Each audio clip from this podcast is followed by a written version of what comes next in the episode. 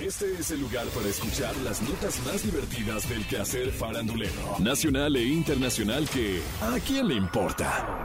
A partir de este momento escuchemos información no relevante, entretenida y muy divertida. Pero eso, ¿a quién le importa? Luego de la reciente riña entre Yolanda Andrade y Laura Zapata, ahora Pati Chapoy y Daniel Bisoño se ponen del lado de Laura, haciendo fuertes declaraciones y asegurando que Yolanda le pedía dinero al exboxeador Julio César Chávez. ¡Ay, no, Dijo Pati. ¿Y quién era la persona que le extendía la mano en Culiacán a Julio César Chávez pidiéndole dinero? Y Daniel Bisoño luego luego agregó, Yolanda. ¡Ay, sabemos de buena fuente que se aparecían Yolanda y Montserrat en casa de Julio César tocando el timbre a ver si le prestaban una feria. ¿Qué? Yo creo que Yolanda se está equivocando en decir todas las cosas que dice. Eso lo dijo Daniel.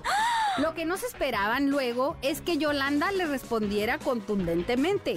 Cuidado con tu lengua. Y manita, Pati Chapoy, tú y tu botarga Daniel Bisoño me tienen que enseñar esas pruebas. No le mientan a la gente. Te reto a las pruebas, mentirosa. Luego Montserrat salió a respaldarla. No suelo contestar ni dar réplica a chismes, pero mi querida Patti Chapoy, yo jamás he recibido un centavo de Julio César Chávez y a las pruebas me remito. Es muy feo difamar sin saber.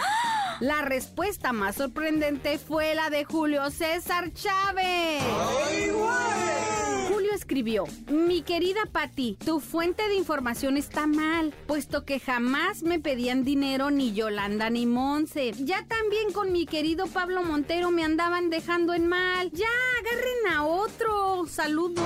Ay, pero bueno, si Yolanda le debe lana al campeón, ya le pagó o de plano se la regaló, eso es algo que a quién ¡Le importa! Una de las parejas más queridas del momento es la de Camilo y Eva Luna. Por lo que comparten en sus redes sociales, se ve que pasan mucho tiempo juntos, no solo en casa, sino también cuando él está de gira. Dicen los enterados que los fans ya no quieren ver a Eva Luna en los conciertos de Camilo. ¿Qué? Ahora se ha iniciado una campaña en redes sociales pidiendo a Camilo que deje de lado su rol como esposo y padre mientras trabaja.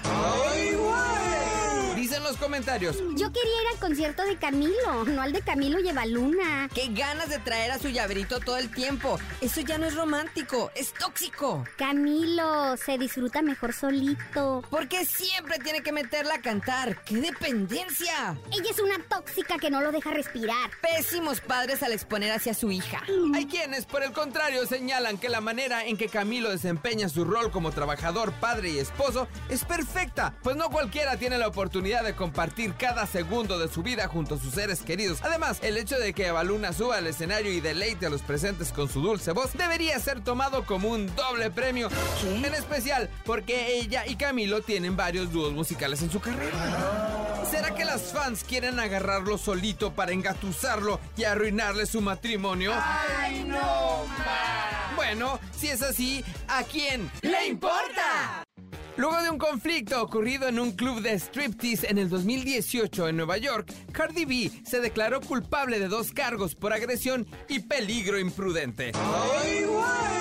De acuerdo con la denuncia, Cardi B ordenó un ataque contra dos meseras de un club de striptease debido a que supuestamente una de ellas se había acostado con su galán. ¿Qué? Las meseras obtuvieron una orden de protección en la cual Cardi B deberá mantenerse alejada de ellas durante tres años.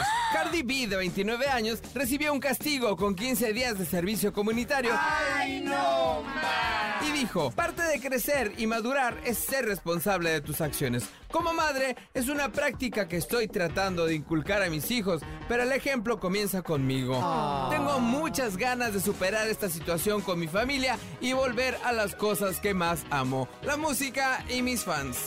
Bueno, este chisme de lavadero tuvo final feliz al mero estilo de la Rosa de Guadalupe, pero si Cardi B se vuelve a torcer y no cumple sus promesas de portarse bien, ¿eso a quién ¡Le importa! Primero, una modelo de Instagram dijo en un TikTok que tuvo una aventura de un año con Adam Levine. ¿Qué? El líder de Maroon 5, aun cuando este tiene 10 años de casado y dos hijos.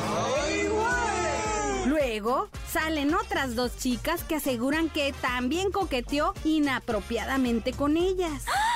Ahora Adam Levine rompe el silencio en un comunicado publicado en sus redes sociales. Dice, se está hablando mucho de mí y quiero aclarar las cosas. Usé un mal juicio al hablar con alguien que no fuera mi esposa de cualquier manera coqueta. No tuve una aventura. Sin embargo, crucé la línea durante un periodo lamentable de mi vida.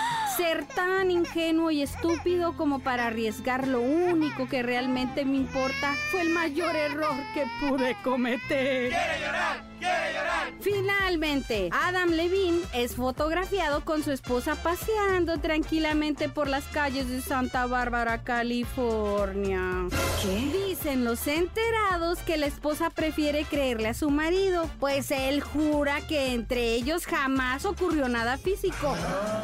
Eso con la primera. De las otras dos, ay, pues no, ni siquiera ha tocado el tema.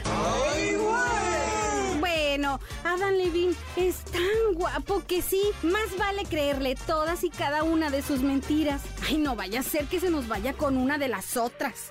Eh, bueno, eh, pero si se va, ¿eso a quién? ¡Le importa! Esto fue ¿A quién le importa? Las notas más divertidas del quehacer farandulero nacional e internacional. Porque te encanta saber, reír y opinar. Vuélvenos a buscar ¿A quién le importa?